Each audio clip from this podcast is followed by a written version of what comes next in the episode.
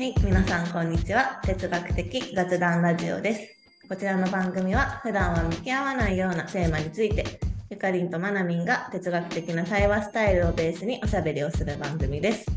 思考を深め、自らの言葉で表現する楽しさと面白さを皆さんにお届けできると幸いです。はい、ということでまなみん今日もよろしくお願いします。お願いします。はい、まなみんは最近はいかがお過ごしですか？そうですね、まあ、さっきねこの収録始まる前にゆかりんとも話したんですけど今すごうんうく雪が降っていまして我々、うんうん。バンクーバーですね。なので毎日雪かきをしています。そんな感じです。うんはい。ね、雪かきとかしたことないからどうやってするんだろう。てかどこをどうしたらいいんだろうっていうのが分かんない。そうなんですよ。私もね雪かきをするような町で育ってないのでうんうん。なんかこうカナディアンの指導を受けながら違うとか言われて こうやってやるんだなすいませんとか言いながら。こうするんだするんだれそうそうそうそう。すいませんとか言いながら。そう近所の人たちもみんな出てきてるので一緒。にこうね、んんん。わしゃわしゃやってますけど。いやでももう本当に肩こりと今腰が痛くて慣れない筋肉を使ってですね。あー確かに。そう。でもまあこれでちょっ重と労そう。でも毎日ほらこうやってなここ数日動いてるのできっといいエクササイズになっていることでしょうっていうのをちょっと祈っていますって感じですね。働。うんうんうん。そっか。ゆかりんはどうですか？いかがお過ごしですか？私はなんか今週で、えっと、今週クリスマス前で学校がお休みになるんですよね子供たちの。うんうん。でなんか最後の週はなんか毎日こなんていうの洋服の指定があって。えどういうこと？Ugly Sweater Day とかあなんかなんとかで Class Color Day とかなんか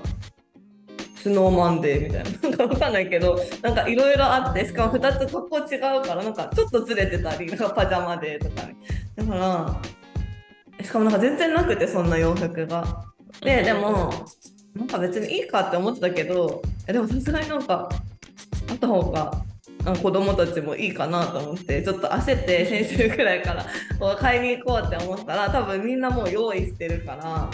あ子供用の洋服がそういう洋服が全然売ってなくてなんか毎日なんか何時間も歩いて 探し回ってでも見つかんないみたいなでネットだとまあ間に合わないみたいな私がギリギリだからなんですけど。まあ、で、まあ、結局あんまり、まあ、なんかできる日はやるけどできない日もあるみたいな感じになっちゃったんですけど、まあ、そんな感じで、まあ、買い物しながらめちゃくちゃ歩いてますそうなんだね。いや面白いねそういう行事っていうかさそういう感じなんだね年末はね学校。そうなんですよね、まあ、結構なんか そういうなんかね日本とは違うそういうなんていうのなんか色とかを合わせる日みたいなのが結構あって年に何回もいやだから面白いなと思って。るんですけど全然できずっていう。母親力低めだったっていう。感じです。いやでもさほらハロウィーンは私ほらゆかりんちで過ごしたじゃないですか、うんうん。でもさ子供たちすごいじゃん。ちゃんとしてるじゃん、うん、なんかコスチュームとかさああいうのも親も大変だなと思ってさ楽しいんだろうけど ね大変だねうんうん。毎月さ、なんかいろいろある。あんな洋服みたいな。そうなんですよね。で もお疲れ様ですアメリカを楽しんでます。はい。そうですね。いいことですね、うんうん。はい。はい。ということで今日はですね先日行いました哲学的雑談ルームテーマ2022年の回のアフタートークをやっていこうかと思います。もうこの回を2022年というテーマでやって、まあ、どうなるんだろうっていうなんかあんまりその哲学的なテーマでもないし、なんだろううんうんなんかまあひねなんかどうなるか全然予想できずに、まあやってみようっていう感じでやった回だったんですけど。どうでしたか、まだ？に。そうですね何か残ってることとか。うんうん。うーんそうだなでもなんかやっぱりうーんこのなんだっけあの今年の漢字ってやつで出てきたあの戦いっていうねあの、うんのが今年の漢字だったと思うんですけど、まあ、それと同じでやっぱりこうウクライナの戦争のことの話をされている方だったりだとかあとはなんかそのコロナ禍から、まあ、ちょっとこうシフトしてきているところだったりだとかなんかそういう話が多かったかな。あとはなんかこう学校での IT かタブレット導入とかそういう話を結構する中でなんだろうなそういう外的なねいろんなことが起こったけど自分たちに本当にじゃあ今必要とされてること何なんだろうみたいな話になったのかなというふうに思ったりしていて、うん、なんかこう新しい振り返り方 2022年の振り返り方だったなっていうふうには思いましたね。うん、ゆかりんはどうですか、ね。そうなんかなんだろう。こう全然多分違う2022年の1年を過ごしてきた、えー、と5人6人6人ぐらいかな。5人かな、で、まあ、お話をしてでもそうやって、まあそのね、世界的な出来事とか,、まあ、なんかコロナのこととかなんだろう、うん、あとまあなんか海外の人と日本の人でなんかそれぞれに感じてることとか、う、うん。んなんだろう。なんか全然普段接点のない人たちと1年を振り返るって面白いなと思って。そうだね。確かに。ね。うん。なんかあのすごく印象的だったのがうんうん。こう普通なんだろうな。コロナのそのビフォーアフターみたいな話とかウィズコロナの話っていう感じでまとめられること多いと思うんだけどある方が、まあなんか3月から4月にねなんかこうご家族みんなコロナにかかったっていう話をされていて、でまあ要は日本って年度末あと年度の始まりとかっていう時期に、まあ、結局皆さんこうねお仕事せずに家にいることになったっていうなんかこう近年まれに見る経験をしたみたいなことを言われていてなんかだからそうなんていうのコロナにかかったことよりその働かなきゃいけないっていうか忙しい時期にまさかの家族うんうんみんなで家にこもるみたいな。っていう経験を通して、まあ、なんなんだかんだなんとかなるんだなみたいなことが分かったみたいな話されてたのが実は私ちょっと印象的だったし、うんうんうんなんかそれを通してあなんかこうあ焦らなくていいんだとかなんか他の気づきがあったみたいな派生があったじゃないですか。あの辺私結構、まあ、確かに何気にねそのリモートワークが増えたとかその外的なさそういうところに触れられるけど、うんうん自分の内面だいぶ変わったよなっていうのは私もか感じたうなってん。思いましたね。確かに。そうですね。なんかそのコロナとかになる前はちょっとの風邪とかちょっと体調悪くてもなんか無理して働くのが当たり前的なのがあったけどコロナはねなんか休強制的に休まないといけないっていうかむしろなんかちょっと体調悪かったらもしかしたらそうかもしれないから休んでくれるみたいなまあ多分空気じゃないですか。だからなんかなんだろう休みや安くというかその別にあのなんていうのコロナを含めていやまあなんか別にかかりたくはないと思いますけどあの休みやすくなったりとかその人がいなくても回さなきゃいけない状況をなんで乗り切れる力がついたりとかなんかその今までの仕事とかそう今まで当たり前だったことがなんかいろんなレベルで見直されてるんだろうなっていうのは、うん、感じました。そうだね、本当にそうですね。うん、あとはその、まあ、その派生でね、まあうん、その外ではマスクを外そうっていう流れになったよねとか、外出できない人もとはいえ、やっぱりいる。そういったのが怖いってことで、本当にねあのそれが危ないっていうこともあったし外出できない人もやっぱりいるよねとかあと外ではマスクを外そうって言われても、やっぱり視線が気になるからしつけちゃうわとかいう話もあったりとかして、まあ、そういった経験からなんかこう同調圧力っていうものだったりその価値観が人それぞれ本当何層にも価値観ってあるんだなっていうのが分かったっていうかなんかそういう経験だったよねみたいな、今まであるっていうのは分かってたけどより一層これを通して知るきっかけになったみたいな話が出たと思うんだけど、うん。まあ確かにそうだなと思ってその辺も納得したな。うんうんうん。確かに。そうですよね。なんかねだってなんか世界的にも多分その国家レベルとかでもまコロナに対して何が正解かみたいなのってみんな手探りで、まあ、ここ、ね、3年弱ぐらい多分やってきててなんかこうかっちりしたこれですでこれを守りましょうみたいなのって、まあ、なんかあるようでないからなんかそれぞれの人の考え方とかの違いっていうのがなんかなんていうのコロナへの対応とかにすごい目に見えて分かりやすくなってあなんか人ってこんななんかいろんな価値観持ってるんだなっていうのがなんだろう感じやすくなったのかもしれないなって。そうだよね。さしかもさなんか家族の中でも意見割れた人たちもいたと思うんだよねきっとさ。うんうん、で今までって家族ってなんかわからないけど同じチームみたいなさ、うんうんなんかこう同じ考えを持ってた当たり前みたいな感じで過ごした部分があるけどあこんなにあのすごく大事な人なんだけど意見が割れることもあるんだっていうことが改めてこの出来事を通して分かったりしてあなんかやっぱり子なんだなっていう子も子っていうものも家族の中にはあるっていうことが私自身もすごくこう感じたここ数年、まあ、2022年だけじゃないけど、うんうん、思ってある意味そういう意味ではなんかこう良かったのかなって思うことも私もすごい思ってね。うん、うん。で自分も主張していいっていうかさなんかこう,、私はこう思うっていうことをね、うん、考えるきっかけにもなったりしたし、まあ我々の話で言うと主的なね主はどうしたいんだ？とか私はどうしたいんだ？みたいなことをやっぱ考えるきっかけにはなったかなっていうふうにも思いますね。うんうんうん、そうですね。うん、うん、そんな気はしましたけど。うんうん他は何かありましたか？あとは結構なんかその学校関係の方が多かったのでそのなんか学校の IT 化みたいな話とかあとまあなんか AI の開発が進んでるよねとか、まあ、なんかそういう何て言うんだろうこれからの時代の流れみたいなその IT 関係の話にもなってなんかなんだろう。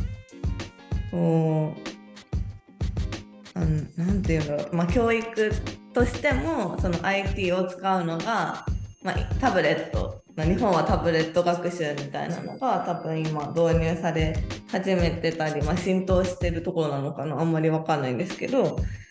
なんかそのタブレットでここに学ぶっていうのが、まあ、いいのか悪い、まあ、いい面もあるし悪い面もあるしっていうでなんかその体験実際に体験するっていう機会が減ってるんじゃないかなっていう話とかなんかこれからそういうなんだろう AI がなんか何でもやってくれる？やってくれる答えてくれたりそのね自分に合ったものを勝手に選んでくれたりとかする時代になってくからからというかなんかどうなっていくんだろうみたいな話が結構面白かったなとそうですね。なんかその話は結構盛り上がってた気がしますね、うん、本当教育関係の方多いので。そうですね。ねなんかこううんいいいいバランスというかねそういったの大事なんだろうなと思うし。なんかとはいえほら私たちもじゃあ何ですか？うん昔の人たちがやっていたようなさ教育ではない教育をまあ受けてるわけじゃないですか。私たちどの世代もさじゃあ自分たちより50年前の人たちよりは全然違う教育を受けてるってところで言うとさなんかじゃあそんなに悪いかって言われるとさ分かんないけど その辺はさ、うん、だからすごい過剰に心配したりさ何ていうのかな、うん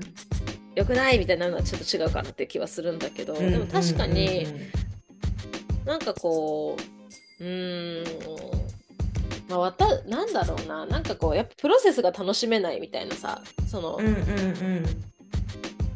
自分たちの世代もだと思うけどいやものづくりをするとかさご飯を作るとかさなんかそういうのってなくなってるじゃん。ご飯を作るとか。なんだろうな。裁縫をするとか。何でもいいんだけど。なんかうん。うん木工をするとか。なないじゃんね機械的にさ。なんかこう野菜を作るとかさ、うんうん、そういうプロセスって本当はすごく人間として生きていく中ですごい大事で。でも私たちもそこが失われた世代っていうかさ、まあ、あんまり触れなくなった世代だなと思うから、うん、うん、そういう意味ではなんかそれが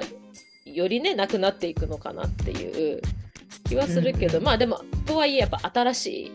機会が逆に増えてるっていう考え方もできるなと思うから。うんうん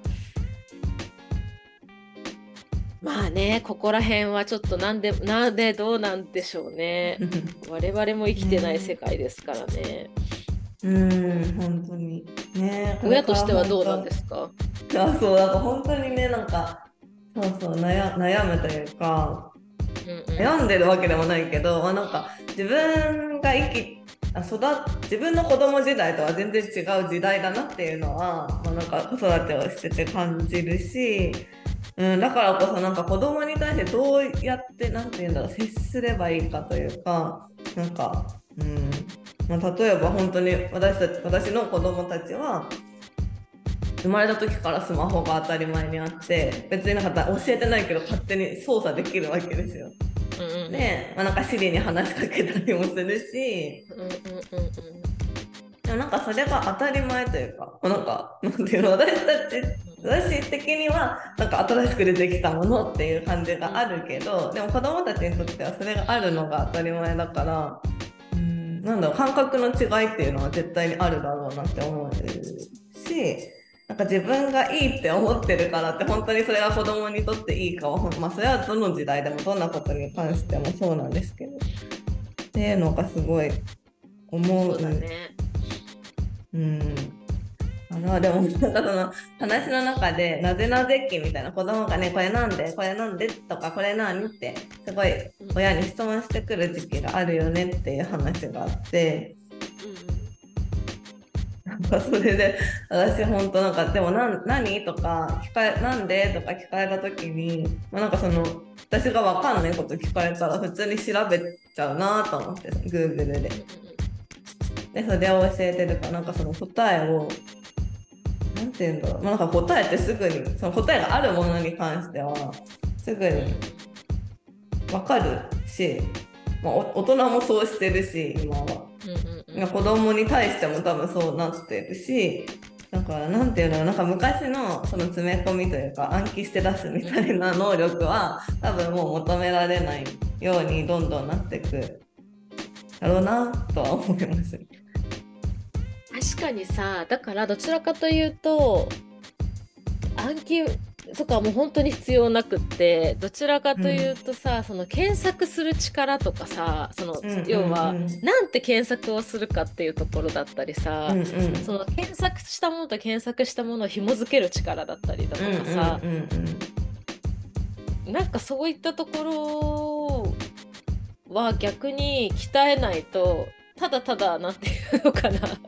なんだろう。2022年何がありましたか？みたいなググるって終わりみたいなさ。なんかもっとなんか基礎教養なんていうのかな？なんて言うんだっけ？こういうの。基礎教養みたいなことがすごく求められるような時代になってくるんだろうなと思って。て、うん。なんかそのさ大学とかであったじゃん。なんか1年生の時に取るやつなんていうの基礎教養だっけ、うん、みんな取るやつ、うん、あ教養科目みたいなさ。あんな感じで、まあ、自分で好きなものだったり知りたいものっていうのを知ってそれとそれを統合していくみたいなところだったりさ、うんうんうんうん、なんかああいうことがすごくそれぞれの中で大事になっていく。だから問いを作ったりとかその問いを生かす力だったりだとかはすごく大事になってくる一方で逆に文化がそういう文化になってくれば検索文化になってくれば自然とそこが鍛えられるっていう、うん、あの、うん、考え方もできるなと思って。うん確かに。だからなんかでもそういう意味では個人としてのなんていう個人としては多分調べ知りたいことは調べてとか、まあ、問いを作り出したり、まあ、生かすっていう力も必要だけど何て言うんだろうなんかそれをやっぱりその他の人と一緒にやるっていうのがうんなんかすごい大事な気がしててでもなんかそのねあの当日のお話でもそのなんかこう対話が対話がっていうか自分の意見を言えない子どもたちが。だから違う意見を言われるだけで自分が否定されたって思っちゃう子がいるとか、うん、なんかそういうお話をされててだから安心して話せる場とか、まあ、自分の意見を言ってもいいんだってこう思える人？なんていうの？思えるなんていうの場なのかな？なんか学校であの同じ、ね、年齢の子供が同じ教室になんかこう物理的に集まってせっかくなんかいるからなんかそれを生かしてそういう対人スキルじゃないけどを学ぶっていう方に重きが置かれていくといいなって思います。知識を教えるとかじゃなくて。そうだね。確かにね。なんかどちらかっていうと教育がそっちにシフトしていくっていうのはありえる話だよね。でもねこうなってくると逆にね。学校がどういう場なのかみたいなね。そうそうそう。なんか知識とかだったら多分本当にそれこそタブレット学習とかそのその子に合わせたレベルで、うん、まあ、その子がやればいいと思うんですよね。勉強みたいな。ザ勉強みたいなこと。それの方が多分個別に対応した方が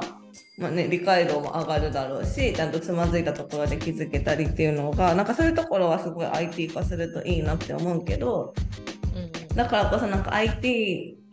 じゃなくてこの同じ教室にいる時はなんかタブレットじゃなくてそのね子供同士が、うん、なんか関わるっていう時間が長くなるといいなって思いますね。そうだよ。だってさ、私たちの前回の自制心の話とかもそうなんだけどさ、自制心とかさ、まあ、ググれば出てくるわけじゃないですか。自制心とはこういうことですみたいなさ、正直言うとさ、多分私たちのこのさ、哲学的な雑談ラジオなんてさ、もうググればさ、多分1分で終わる話だったりすると思う。なんか、正しさとは何かとかさ、なんかさ、ぶっちゃけさ。なんだけど、でもやっぱりその、まあ、今回の回でも出てた、その場の雰囲気とか、その場の人、うんうん、その状況によって、で今のそこに対する最適解を出す力っていうか、うんうん、まあ、そういう機会っていうのも見つけていく。だから私とゆかりの中では辞書では自制心ってこう書いてあるけどとはいえこういうこともあるよねとかさなんかさでまあでも自分はこういうふうにも捉えられるなと思ってんだよねみたいなさその検索の向こう側に行く力っていうかさ。うんうんうん。っていうのがすごい大事なんじゃないかなっていうふうには、私も聞いていて思ったかな。うんうんうんね、本当に。ね、いや、だからこの哲学的雑談は 広まるといいんじゃないかなって 思いますね。そうですね穏やかにねこういうのができる、うん、楽しみながらねできるあなんか対話って面白いねとかさなんかググっても出てこない世界の楽しさとかねあると面白いんじゃないかなと私はね、思ったりはしますね。いや面白いですね。そんな感じですけど、ゆかりはどうですか、うん、ゆかりは2022年どうでしたか？ね2022年どうだったかなって思って。なんかなんだろう。でも1年前を思い出すとなんか全然やっぱ違うなって思うんですよね今と。もち私は住んでる場所も違うしやってることもなんかちょっと違うしうんなんか来年どうなるかも分かんないしみたいな、うんうん、なんだろうな。でもなんかやっぱりなんだろう。でもすごい変化したなともあんまり思わなかった1年というか。なんかそれまでは結構この1年で成長したなみたいなとかすごい私変わったなって結構思ってたんですけど2020年ぐらいから。2022年も多分すごいたくさん変化はあったはずだけどなんかあんまりなんだろうなんか変わった気はしてないなんかそんな感じの1年です。ふんわりしてますけど。確かにね。なんか私もでもちょっと似たような感じで実はすごく大きく変わったことってすごく多くって私自身も私はほら、うんうん、結構この1年いろんなところにさゆかりんちにも行ったりしたし、うんうん、もう転々とするさ本当に住所不定形になったわけですよ。うんなんかそれは実はすごく大きなことなんだけどでもなんだろうなすごくでもこう大きく変わったかって言われると自分の中でそんなに変わってなくって。うんうんだからなんだろうなこの2020年ぐらいからこの2022年とか、まあ、一個の一塊っていうかさこう穏やかにニューッとかなんていうのなんかこうぬ ぬるっとこう変わっていってるなんだろうなタームなのかもしれないなっていうふうに私自身も感じているからうんまあもちろんこのコロナっていうのが大きなねあのくくりにはなっているんだけど。うんうんうんまあ、その分穏やかにゆっくり自分にフォーカスしたりとかまあなんかそういう時期に皆さんなってるんじゃないかなって周りを見てても思ったりするから、まあなんかこういう穏やかな、うん、変化の年があってもいいなっていう気がしたっていう感じかな。だからなんかこ特別これができるようになりましたとかなんかこんなことがとかっていうのはなないけどそんなに、うんうん。それでいい年だったのかもなと思って。うん。確かに。まあいろいろあったんですけどねきっと。みんないろいろあったんだけど。うん。そうだね。ゆるっと。ゆるっと。ゆるっとした1年だったなと思いまあでもね、うんうんうんななんだかんだ楽しかったよ私は。2022年。いや結うん構楽しかった 満足よ私は。うんうん。あそうそうそう。私も満足。満足してます、そうね。なんかやり残したなみたいなことも別にないし。なんて言うんだろう。うん。なんかなんて言えばいいんですかね。なんか言葉があんま出てこないんですけど。いやこれは私だけかもしれないけどなんか今までってこう、あこの1年これができるようになったとかなんかなんだろうな、ドーンって三大なんとかみたいなのがあって 満足みたいな感じだったけど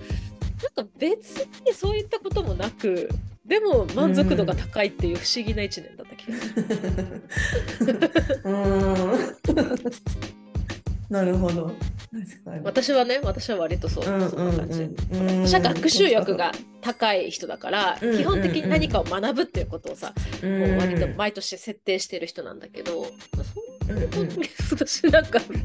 ごごりっと学んだわけでもなく身についたわけでもなく現状維持っぽかったけど、うん、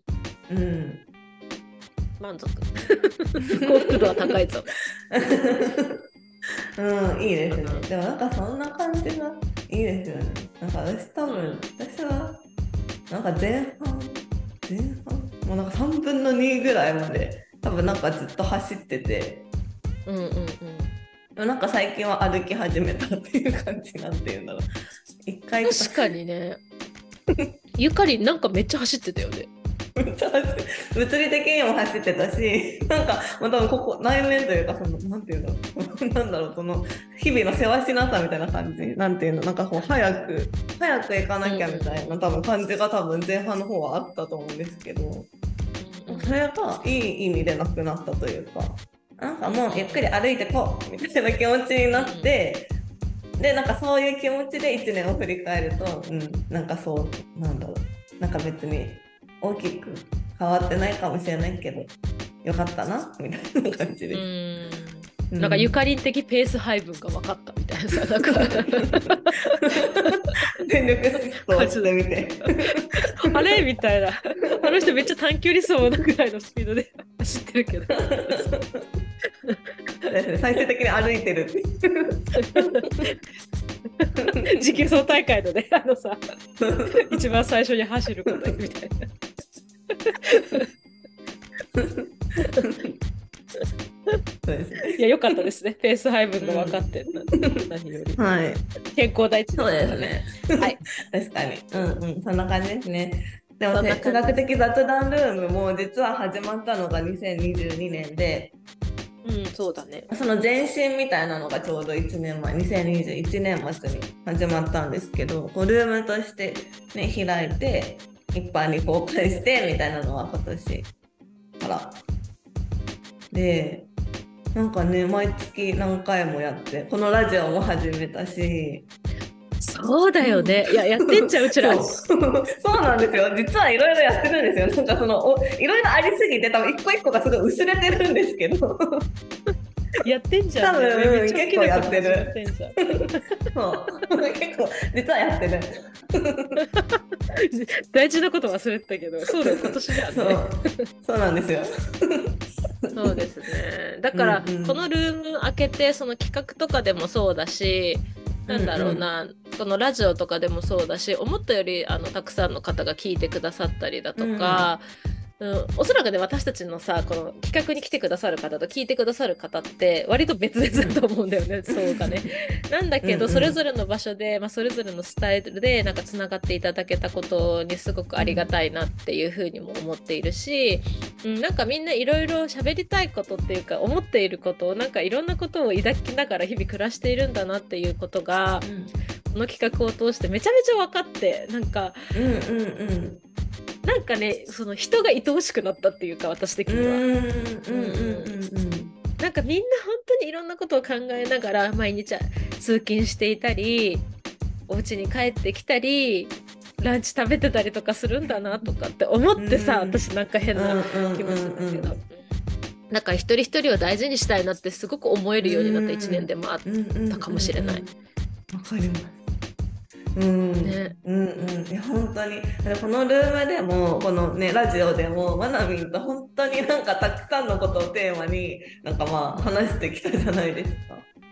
ねなんかその中でなんかあこれ前に話したあの回と似てるとかあなんかこれとこれってなんか一緒に考えたことなかったけどなんかもしかしてつながってるのかもとか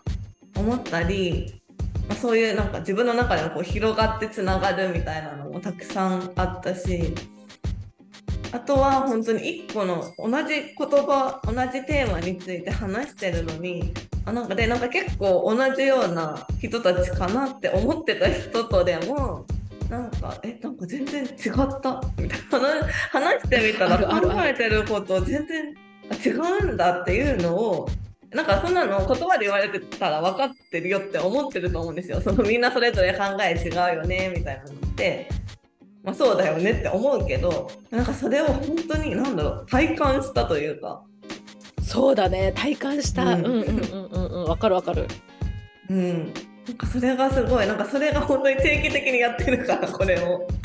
なんかもうなんかそういう体感をする機会がもう多分今までにないぐらいの量を体感してきたからそういう意味ではなんかこう徐々にこの哲学的雑談っていうのを通してなんか自分もなんか変化してるんだろうなって なんかそれが何なのか分かんないけど思います。確かにそうかもしれない。あの何気に私だから今回その学びっていうところでさ自分が何か目標を立ててこれをマスターするぞみたいなことはやらなかったけどきっとこの哲学対話をめちゃめちゃしたから私もさこの1年間で、そこでなんか自分がすごくこうある意味こう学習欲が満たされたというか知りたいなっても知的好奇心満たされたりとかなんかそういったところもあったりしたから何気にこう満足度が高くて、うん、なんか自分自身のなんだろうね。なんか本当に本質的な豊かさみたいなところにつながった気がしていて。よかったのかもしれない。うん、うん、なんかいい我々的には遊び場というか学び場というか、うんうんうん、社会につながる場というかね、うんうん、そういうのが作れたんじゃないかな。うん、やってんじゃんね、うちらね。やってる。いや、だからいつも忘れるんですよね。この哲学的雑談ルームが、なんか自分の生活とか、なんか自分の中にこう馴染みすぎてて、なんか、これをやってる感がないっていうか、っていうんだ。わかる。なんかさ、ほら、うちらさ、その、だからラジオもさ、週2で配信したりとかさ絶対週1は配信してるじゃん、うん、いやよく考えたらさ、うんうん、ようやってんなって話じゃん。なんか、うん、いや本当ですよ。しかも 配信してない時もだいぶ喋ってますからでそうそう。この全部がうちら長いじゃん。なんかさ導入がさ。そうそうたまにさすごい興奮してさ「でも」みたいな「この前の」とかって言ってさ「あのあと」とかって言ってさ話すのがあったりするじゃん。ね、まあ、そこも含めるとさ、うんうん、相当いろいろ思考を言葉にするっていうさ我々の自由に言葉にするっていうところをめちゃめちゃ自分たち自身が、うん、うん、なんかエンジョイできた1年だった気はするなっていうふうに思いますね。そうですね。そうですね。確かに。思考を言葉にしましたね、たくさん。ね。よう喋るなっていうぐらい思考を自由に言葉にした気がします。うん。いやでもなんかそれがやっぱりなんだ何かを目的としてないからこそなんかこんなふんわりした感じで、ね、でも自分にとってはなんか大きなものに多分ね気づいてないけどなってるんだろうなって思います。そうだねうんまあ楽しかったですねおしゃべりできて皆さんと、うん楽しかったですね、本当に。皆さん、ご参加してくださった皆さん、そしてこの音声配信をね、聞いてくださってる皆さん、2022年、本当にありがとうございました。ありがとうございましたはい、ということで、最後にお知らせをお願いします。はいあこれ年内最後の配信ですかね？そうです、そうです。はい。はい、ということで皆さんあの良いお年をというところなんですけれども最後に、えー私たちは哲学的雑談ルームという今話した、ね、雑談イベントを2023年もね来年もね月に数回、まあ、12回かなやっていこうかなというふうに思っていますので、ぜひご参加ください。ということで1月一発目のテーマは達成でございます。え はい、イエーイ。はい、新年の、なんかもう、何、新年の抱負とかね、いろいろ立てる方もいらっしゃると思うので、このテーマにしてみました。えー日本時間の1月の12日木曜日朝10時から11時15分、えー75分間の企画になっております。哲学的雑談をリアルでね、やってみたい方は、ぜひ概要欄からイベントをチェックしてみてください。そして、哲学的雑談ルームは Twitter もやっています。ぜひフォローをお願いします。お便りの方も概要欄貼ってありますので、ぜひそちらからメッセージよろしくお願いします。ーはい。ありがとうございます。ということで、皆さん、2022年もありがとうございました。ありがとうございました。さ良いお年を。はい、バイバイ。バイバイ。